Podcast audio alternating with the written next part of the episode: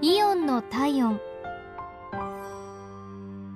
今日はイオン長浦店のお客様からのお便りです。私は声が出せなく車椅子生活を送っています。先日長浦店に買い物に行った時の話です。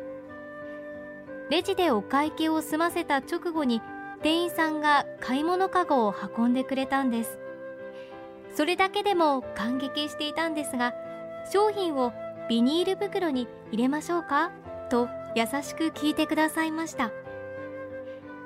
レシートにはご担当者のお名前が書いてあります。